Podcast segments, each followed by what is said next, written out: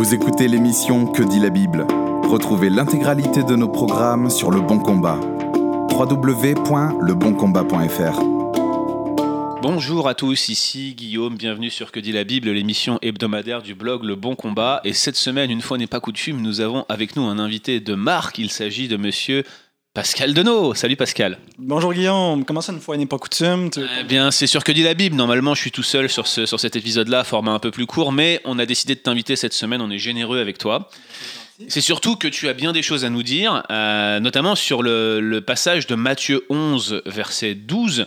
Euh, une question qui, qui- qui nous turlupine quand même depuis un, un bon bout de temps, et tu as prêché récemment sur ce passage. La question est la suivante, on a ce verset, Matthieu 11, verset 12, qui nous dit que depuis le temps de Jean-Baptiste et jusqu'à présent, le royaume des cieux est forcé. Et ce sont les violents qui s'en emparent. Chaque fois que j'ai lu ce texte, je me suis dit qu'il y avait un espoir pour moi, puisque, n'est-ce pas, chaque jour qui passe, je passe mon temps à agresser des personnes seules dans la rue et à les frapper, n'est-ce pas? Euh, Mais, mais plus, plus sérieusement, qu'est-ce que ça veut dire que ce sont que le, déjà que le royaume des cieux est forcé ou attaqué Et pourquoi dit-on que ce sont des violents qui s'en emparent, cher Pascal?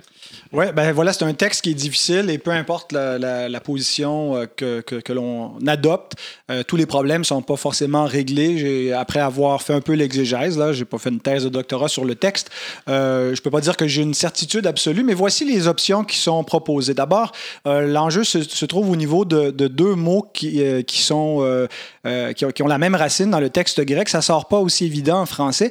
Euh, le, mot forcé, le royaume des cieux est forcé, c'est le verbe biazo en grec, et euh, le, mot violent qui est le mot biastes. Donc, biazo, biastes, dont on voit une, assonance. Et donc, la façon dont on comprend ces deux mots-là peut changer complètement le sens du texte. Alors, le verbe biazo, euh, soit qu'il est conjugué euh, au passif, et donc, dans ce cas-là, euh, le royaume des cieux serait attaqué, serait forcé, serait pris d'assaut.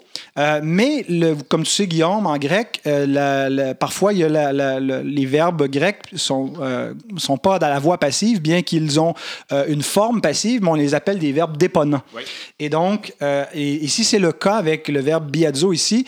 et, et c'est pas qu'il subirait une attaque, et qu'il serait forcé, qu'il serait sous attaque, mais qu'il serait avec force, qu'il serait avec puissance, en vigueur. Et donc, la, connotation serait plus positive. Et ensuite, euh, le, mot biastes, qui vient tout de suite après, ce sont les violents, les biastes qui s'en emparent. Qui est, euh, qui est-ce qui est désigné par ce terme-là? Est-ce que ce sont les disciples euh, qui sont désignés ou est-ce que ce sont les ennemis du royaume? Alors, ça peut dépendre aussi de, de qui est-ce qui est, comment est-ce qu'on comprend le verbe biazo. Euh, est-ce que c'est un passif? Et dans ce cas-là, ce sont des, des gens qui lui causent des violences et donc les biastes sont les violents qui biazeillent le royaume ou s'il est actif. Donc, ça peut changer. Alors, il y a quatre options, en fait, pour interpréter le verset 12 de, de Matthieu 11, soit que les deux éléments soient vus positivement, Euh, c'est-à-dire que le royaume euh, ne subit pas les attaques des ennemis euh, du royaume de Dieu, mais que, au, contraire, le royaume arrive avec force, hein, avec une sorte de violence, avec une sorte de puissance par laquelle il s'établit. Bon, le contexte où, où on retrouve ce verset-là, c'est Jean-Baptiste a prêché la venue du royaume. Par la suite, il a été emprisonné. Pendant qu'il est en prison, il envoie des disciples à Jésus pour lui demander est-ce toi qui dois venir ou devons-nous en attendre un autre Euh, Et puis là, bon, ben, Jésus répond à, à la question de Jean-Baptiste en lui disant que le royaume est venu. Il lui donne les signes messianiques pour annoncer la venue du royaume. Et donc,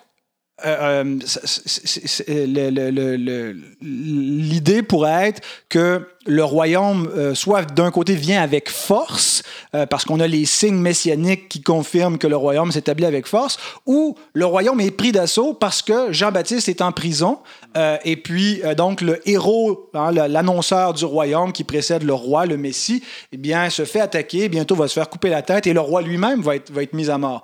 Donc, euh, donc, ça qu'on prend euh, les deux termes positivement. Donc, le royaume vient avec force. La prédication de Jean-Baptiste est arrivée avec force. Les foules sont allées à lui. Euh, le royaume vient avec force par la prédication de Jésus et par les, les- les actes miraculeux de Jésus. Donc là, ça serait plutôt une forme de- d'euphémisme, en quelque sorte, pour exprimer une réalité, et ça serait assez contextuel, en fait, comme interprétation. Oui, ben c'est ça. Et puis, même quand on tient compte du contexte, on n'est pas temps avancé parce que le contexte peut nous suggérer soit à la, fois la force spirituelle du royaume ou aussi euh, les persécutions qui viennent avec le royaume, parce que tout le chapitre 10 de Matthieu, Jésus parle des, disciples qui vont être persécutés, les envoie en mission, et donc le royaume est-ce qu'il est attaqué ou est-ce qu'il vient avec force? Alors, les deux sont possibles dans le contexte.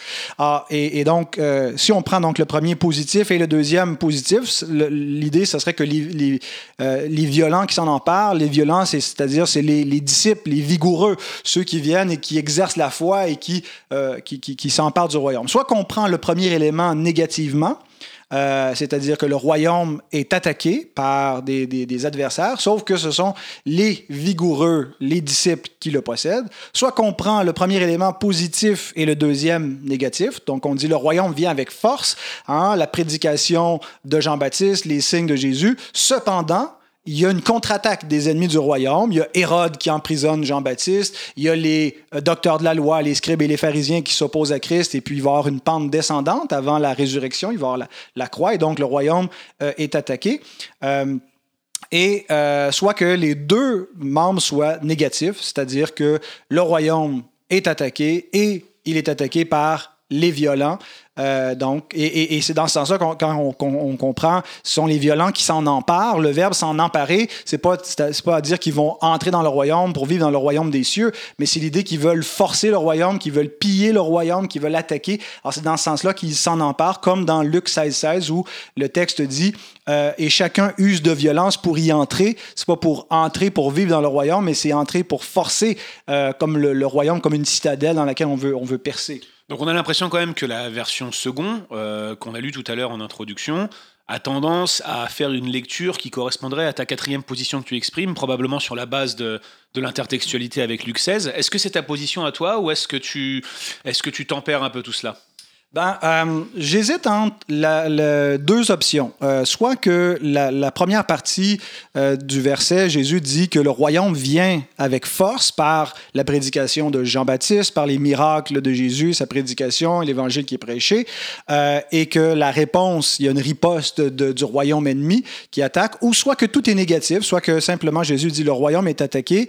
mais je pense qu'il y, a forcément quelque chose de négatif dans l'idée du royaume qui est attaqué euh, qui est forcé, que ce sont les violents qui s'en emparent. D'une part, parce que euh, Jésus est en train de répondre un petit peu aux, attentes des foules. On sait que les, les, foules avaient des attentes messianiques triomphalistes.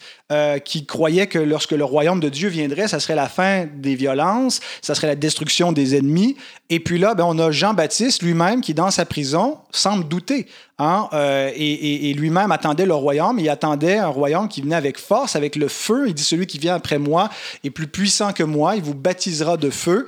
Euh, et puis, donc, il, attendait cette espèce de, jugement final qui viendrait avec le royaume. Et Jésus corrige un petit peu l'agenda messianique. Il dit Oui, le, Messie vient avec, avec un jugement, mais c'est pas tout de suite. Il vient d'abord avec, avec le salut. Il n'est pas venu, Dieu pas envoyer son, son Fils dans le monde pour juger le monde d'abord, mais pour que le monde soit sauvé par lui. Et donc, euh, Jésus est en train de corriger ici, je pense, euh, ces, ces, attentes messianiques qui sont fautives, euh, surtout qui sont fautives non pas que, le Messie ne doit pas du tout amener un jugement et que le royaume. Euh, c'est vrai que qu'il était prophétisé que le, que le royaume allait euh, conquérir le monde entier, que c'est un royaume indestructible et, éternel. Cependant, il y a une séquence euh, eschatologique dans l'accomplissement de ces promesses-là. Et il y a, avec le royaume présent, il y a des persécutions, il y a la croix. Et ce n'était pas attendu par les disciples par les foules, certainement pas. Alors je pense que Jésus veut corriger ici, ne vous méprenez pas. Oui, le royaume vient, et peut-être il nous dit, oui, même il vient avec puissance, avec l'Esprit de Dieu, mais en même temps, il y a des violents, il y a des ennemis qui l'attaquent.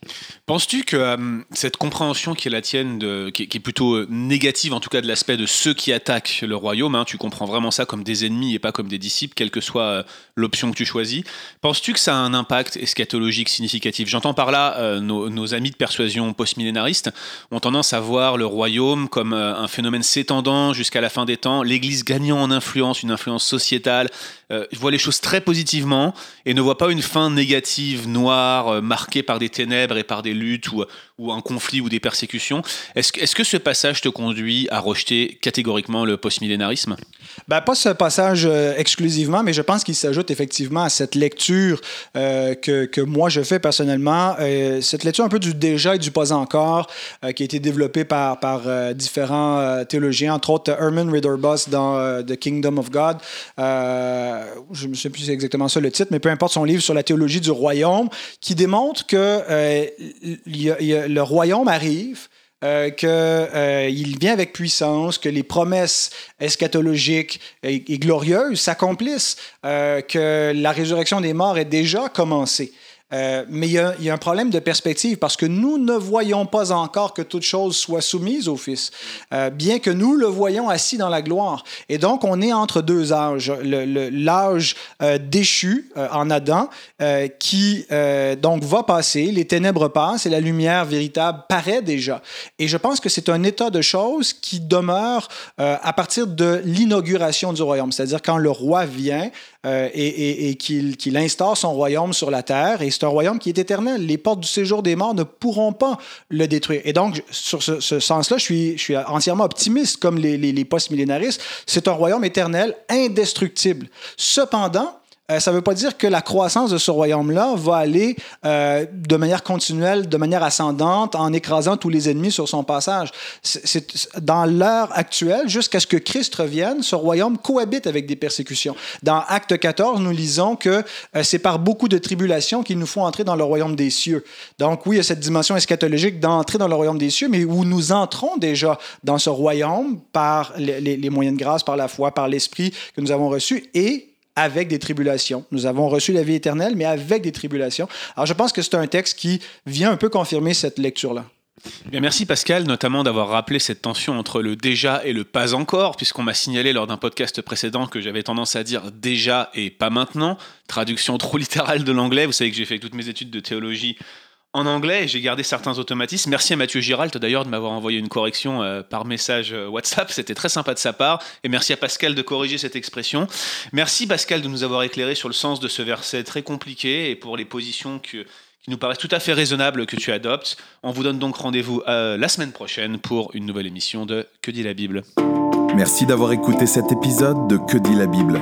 Retrouvez l'intégralité de nos programmes sur le bon combat www.leboncombat.fr.